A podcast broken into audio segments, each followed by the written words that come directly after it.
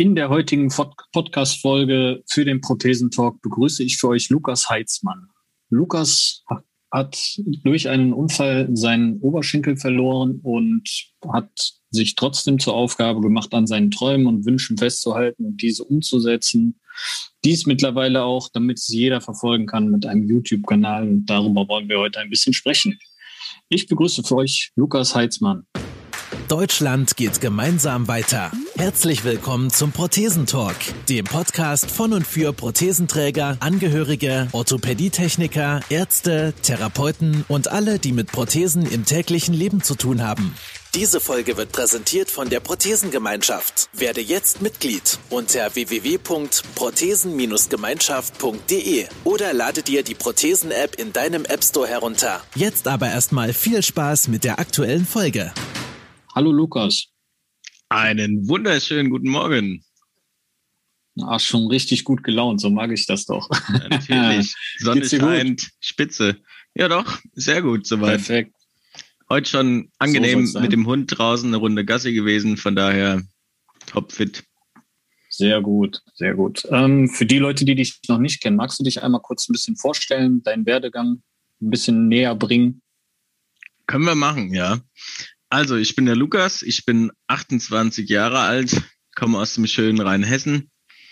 Zu meiner Amputation kam ich durch äh, ja, einen meiner Motorradunfälle, muss man ehrlich zugeben, weil äh, es war nicht nur einer zum Bedauern oh. meiner Eltern und meiner äh, kompletten Bekanntschaft.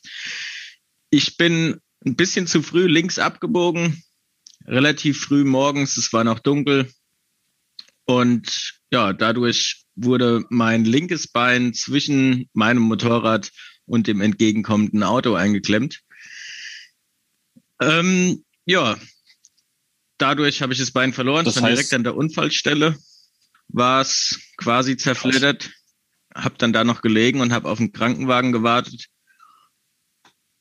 Im ersten Moment hat natürlich mal der Schmerz überwiegt. Das ist in der Situation ganz klar.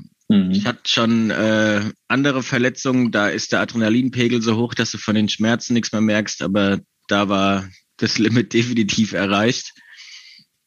Und Was? ja, so kam ich ins Krankenhaus und es wurde auch relativ schnell klar, dass das Bein komplett abgemacht wird. Aber für mich war es relativ, ja, wie soll ich es nennen? Für mich war es relativ schnell in Ordnung mit der Situation umzugehen, da man niemanden die Schuld in die Schie Schuhe schieben konnte. Ich war das selbst dran schuld mhm. und man wacht nicht morgens mit dem Gedanken auf, ah, schade, jetzt äh, habe ich ein halbes Bein weniger, weil jemand anders dumm war, sondern man kann sich jeden Tag äh, am besten selbst sagen, ey, Moment, das halbe Bein fehlt, weil du dumm warst. Und damit lässt sich es auf jeden Fall doch mit der Einstellung da dran zu gehen, denke ich mal, hat mir auf jeden Fall geholfen, das Ganze gut zu verarbeiten. Oh, krass. Das ist auf jeden Fall schon mal ein ziemlich, äh, ja, ein heftiges Thema, sage ich jetzt mal. Also an der Unfallstelle das Bein direkt zu verlieren. Ähm, heißt das, du warst da irgendwie im, im, auf so einer T-Kreuzung unterwegs und bist dann da schräg abgebogen oder wie war da der Ablauf? Nee, das wäre ja noch äh, das wäre ja noch einigermaßen nachvollziehbar. Ich bin auf einer Landstraße, die ich sogar relativ gut kenne, weil sie neben meinem Heimatort ist. Bin ich äh, auf der Geraden gefahren und da ist eine abgetrennte Abbiegerspur. Und ich dachte zu früh, ich wäre auf dieser Abbiegerspur. Und auf Ach, der war ich halt noch nicht. Okay, dann kam mir das Auto entgegen. In den Gegenverkehr gekommen. Exakt, ja. Das Auto kam mir entgegen, ich war noch verwundert und dann war es auch schon zu spät. Krass. Yep. Boah. Okay, und dann hast du aber sehr schnell mit dir selber Frieden schließen können. Hattest du da so, so eine Phase, sage ich jetzt mal, wo man in so ein Loch fällt und sich fragt, so, was eine Scheiße, wie soll das Leben weitergehen jetzt ohne Bein? Oder bist du da so eher der Typ, äh, ja gut, Krone richten, weitermachen? Also generell gesehen würde ich definitiv sagen, dass ich der Typ bin, der sich dann sagt, okay, gut, was, was willst du machen? Meine Einstellung dazu ist auch, äh, es gibt nur zwei Herangehensweisen. Entweder du steckst den Kopf in den Sand und bemitleidest dich selbst, denn Was anderes ist in der Situation nicht möglich, weil du selbst dran schuld bist. Oder mhm. du sagst, okay, du warst selbst dran schuld. Du bist der Einzige, der das zu verantworten hat, also musst du die Suppe auch auslöffeln und dann wird's ausgelöffelt. Aber es wäre jetzt, es wäre jetzt ganz schön hochgestochen zu sagen, dass es nie Momente gab, wo man sich selbst denkt, oh Scheiße, was, was ist hier überhaupt los? Die gab es des Öfteren, die gibt's auch noch, ab und zu gibt's sie noch in, äh, in abgeschwächter Form, dass man sich manchmal denkt, ah, Mist, das könnte jetzt besser laufen oder jetzt würde ich mit dem Hund auch mal gern hier lang rennen, wenn ich mir die anderen angucke beim Gassi gehen. Oder gerade in der Werkstatt, wenn ich mich wenn ich mich hinknie, um irgendwas an meinem Projekt zu arbeiten. Und das geht halt nicht so, aber dank Drehadapter kann man das Bein schön wegdrehen. Manchmal ziehe ich die Prothese auch auf, aus und ah, hüpfe dann okay. lieber rum. Aber alles in allem, ja, selbst dran schuld, selbst ausbaden. Genau. Bevor wir zu deinem Hobby kommen, was ich sehr, sehr spannend finde, habe ich nur eine Frage. Ähm, die Versorgung oder de, de, dein erster Kontakt. Ich sag mal, man spielt ja nicht jeden Tag mit dem Gedanken oder man interessiert sich nicht jeden Tag für eine Prothese, wenn man es nicht braucht. Das heißt, du hast wahrscheinlich auch im Vorfeld dich nicht großartig über Prothesen informiert und brauchtest das dann auf einmal. Was waren Exakt. so deine ersten Anlaufstellen oder deine ersten Hilfen? Hast du dir Amputierte gesucht oder wurde dir vielleicht vom Krankenhaus irgendwie was empfohlen, wo man sich informieren kann? Oder bist du da einfach ja, an die Worte des, äh, der Ärzte und äh, Krankenschwestern hast du dich da dran gehalten? Also der erste, der erste Kontakt mit der Orthopädietechnik war, dass das Krankenhaus mir das eigene Sanitätshaus quasi aufs Auge drücken wollte. Mhm. Mit deren Vorstellung von Prothetik oder generell mit der Umsetzung war ich aber nicht wirklich zufrieden. Habe mich dann gar nicht mal großartig umgehört am Anfang. Und dann habe ich den ähm, Marvik von APT durch Zufall mhm. im Fahrstuhl vom Krankenhaus getroffen. Ich kannte den nicht, aber er hat ein Gespräch zwischen mir und meinem, meinem Kumpel, der mich besucht hat, mitbekommen, hat mich dann draußen angesprochen, weil er gerade durch Zufall bei einem, bei seinem, äh, bei seinem Kumpel zu Besuch war in dem Krankenhaus. Und dann kamen wir auf das Thema und der Tom Kipping kam dann einige Tage später zu mir ins Krankenhaus dann haben wir uns über die ganze Sache mal unterhalten. Und ja, so ging mein Kontakt mit APT los. Wurde dann auch von euch versorgt, auch zu meiner vollsten Zufriedenheit und war dann auch mal mit zwei von euren Mitarbeitern auf einem Kampfsport-Event in Hamburg. Das fand ich ganz cool. Bei dem Bio und Hero. Ja, da war ja, ich dann auch cool. noch mal in Frankfurt.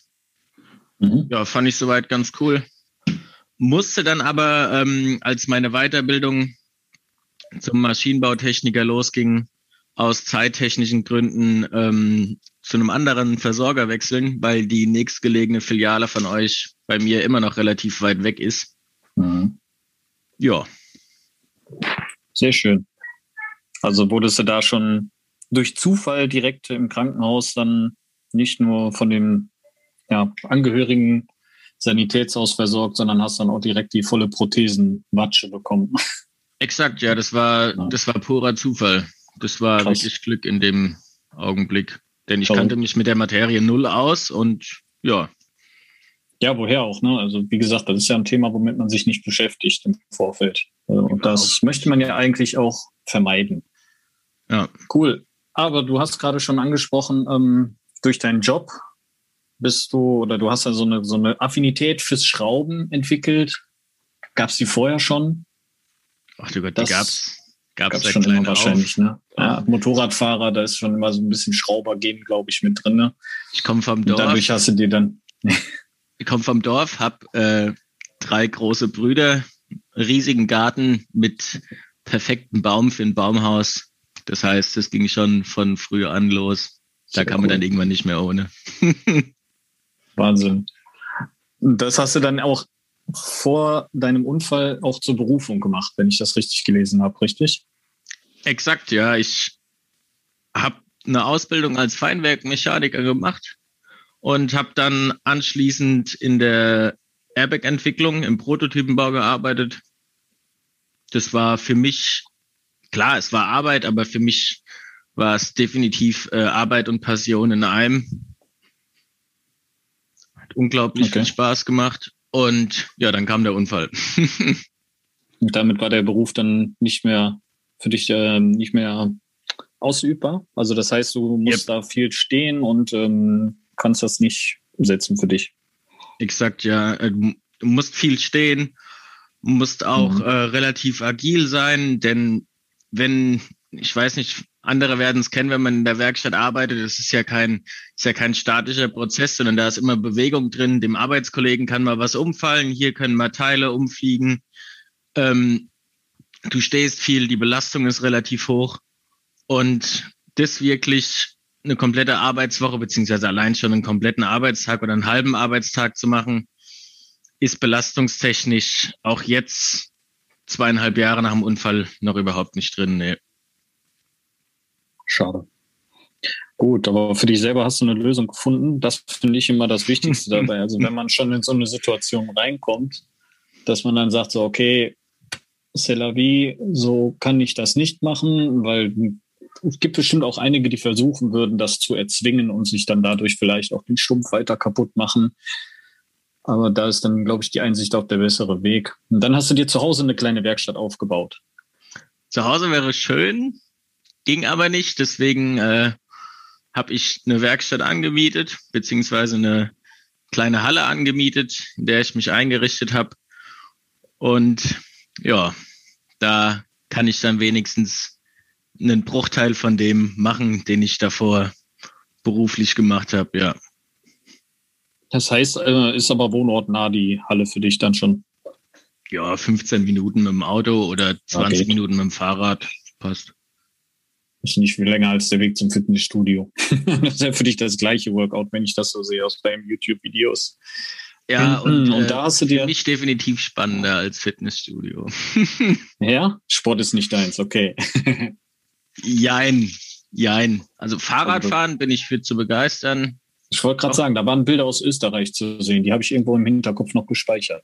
Ja, da war ich, äh, bevor, bevor das, äh, bevor die Weiterbildung losging, habe ich mir gesagt, okay, Lukas, kannst nicht die ganze Zeit zu Hause oder in der Werkstatt hängen. Du brauchst mal ein bisschen, brauchst ein bisschen Urlaub. Und dann habe ich ja doch donnerstags entschieden, ich ähm, nehme jetzt mein Mountainbike und fahre nach Zell am See in Österreich und bin dann am nächsten Tag mit dem Auto losgefahren. Und das war dann ganz, war dann ganz cool, doch. Warst du dann nur für eine Nacht dann da oder länger? Nee, für ein Wochenende. Ein Wochenende. Cool. Ja. Alleine? Äh, ja, so spontan hat niemand gefunden, um mitzukommen. Unfall, äh, sicher, Unfallverhütungstechnisch war es jetzt vielleicht nicht die schlauste Idee. Da bin ich jetzt auch im Nachhinein äh, definitiv, äh, definitiv, ähm, ja, wie, wie soll ich sagen?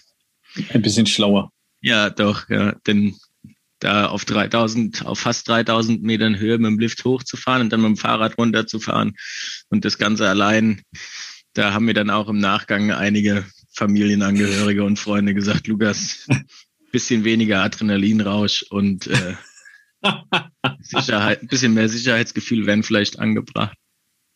Aber macht halt Spaß, ne? Unglaublich geil, ja. Mhm. Also Berge, gerade wenn man sich da so getrost mal so eine halbe Stunde bergab bewegen kann mit dem Fahrrad, das ist schon sehr, sehr spaßig. Aber gut, so wie ich dich einschätze, wenn du sagst, Motorradfahren, Benzin im Blut und dann noch Fahrrad alleine, kann ich die Sorgen schon verstehen. Doch, das auf jeden Fall, ja. Deswegen, ich hatte mir auch extra fürs fürs Fahrradfahren und ähm, ja generell so fürs fürs Schrauben habe ich mir äh, noch ein anderes Kniegelenk selbst gekauft, weil das Ganze damit bisschen, ich habe mir noch ein ähm, KX06, also ein komplett mechanisches Kniegelenk gekauft, weil ich damit, was heißt da besser zurechtkomme, aber man muss sich selbst mehr anstrengen, man hat nicht diese Unterstützung wie bei den elektronischen Kniegelenken und es ist doch bisschen widerstandsfähiger. Ist das so, ja? Also ja. Kniegelenke bin ich äh, vom, vom Gefühlsempfinden heraus. Ich weiß, dass es den Unterschied halt gibt, elektronisch und ähm, mechanisch. Aber das finde ich jetzt gerade sehr spannend, weil ähm, auch einige Leute gerade immer wieder das Thema Fahrradfahren anstreben. Und da sagst du für dich, hast du da lieber ein mechanisches als ein elektrisches Knie? Also das ist jetzt, also das ist jetzt wie gesagt komplett meine Meinung, aber es ist, ich finde es hm, wesentlich klar. angenehmer, denn das mechanische Kniegelenk ist deutlich leichter. Das heißt, es schwingt einmal beim Laufen relativ schnell wieder zurück. Zweitens, du vergisst nicht den Akku zu laden, was mir des Öfteren beim elektrischen, beim elektrischen passiert ist. Das heißt, du bist autark und es ist widerstandsfähiger. Ja, und es ist nicht so teuer, falls mal was kaputt geht. Cool. Ähm, hast du denn mal einen Vergleich für dich gezogen? Beides, ähm, beide mal so fahrradtechnisch? Ja, doch. Äh, ich habe bei dem jetzt äh, einen höheren Beugewinkel. Das heißt, du kannst gerade wenn du Downhill fährst mit einer hydraulischen Sattelstütze, macht es viel aus, äh, macht der Kniebeugewinkel viel aus, weil du dann viel tiefer kommst, nicht reinhocken kannst. Und ja, für die Zukunft mal geplant ist, ich habe mir noch ein beschädigtes äh, mechanisches Kniegelenk besorgt und das will ich in meiner kleinen Werkstatt bisschen umbauen, dass ich quasi mein eigenes Kniegelenk habe. Tuning am eigenen Leib. Ich werde verrückt. Ja, natürlich. so, dein Tuning oder dein, dein Hauptspaßgerät, worüber du jetzt auch mittlerweile einen YouTube-Kanal online gestellt hast, oder vielmehr, das ist ja so die Symbiose aus deinem Hobby und deinem ähm, Leben mit Prothese, wie du dich trotzdem nicht davon abbringen lässt, dieses Hobby durchzuziehen, beziehungsweise deinen Traum von so einem schönen Buggy zu verwirklichen. Exakt, ja. Habe ich das richtig beschrieben? Ja, doch, so, so könnte man es beschreiben, ja. Mein Ausgleich. Dein Ausgleich, Und genau. Und das ist jetzt, meine Passion. also das ist jetzt für die Leute, die es jetzt halt noch gar nicht kennen, muss man sich jetzt vorstellen, das ist so eine, so eine kleine Werkstatt, sage ich jetzt mal, ähm, wo einfach so ein Riesenrohrgestell steht gerade, was ein Buggy darstellt. Und da schraubst du wirklich jedes einzelne Teil dran. Also ich glaube, also auch den Rahmen hast du selbst geschweißt, wenn ich das richtig im Kopf habe. Nein, da äh, muss ich eingestehen, es ist kein kompletter Eigenbau, sondern ich habe eine relativ heruntergewirtschaftete Basis gekauft, habe den einmal komplett auseinandergepflückt und das Einzige, was noch original ist, ist der Rahmen, also das Hauptchassis. Aber der alte Motor mit 12 PS musste einem Motorradmotor mit 60 PS weichen. Wahnsinn. Ja.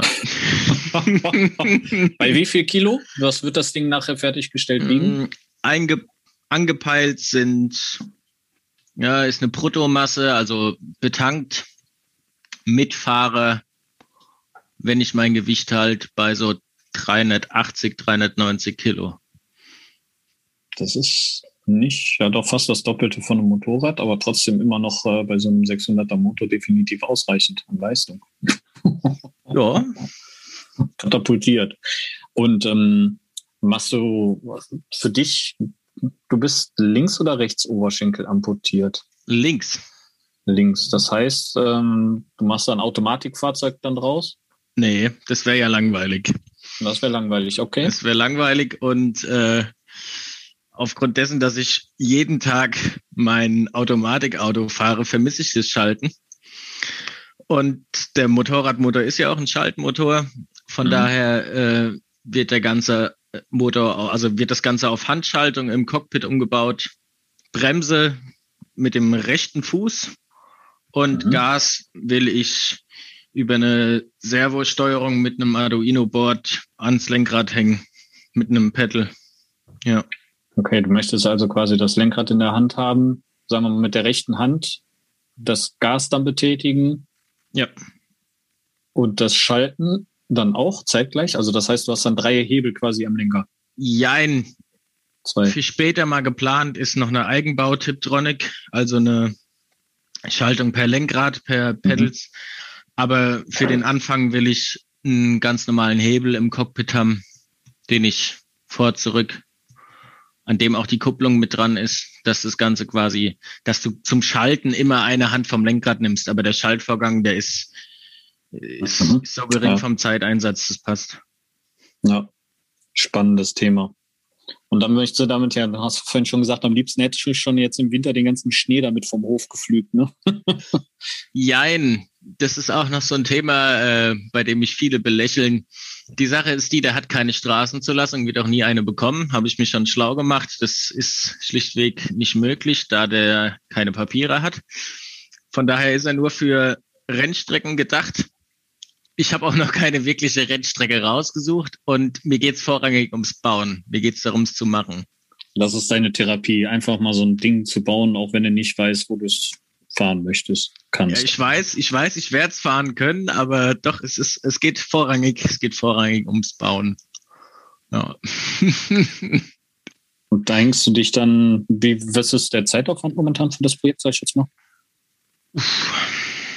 Wenn ich alles zusammenrechne, sind wir bestimmt bei also 400 Stunden.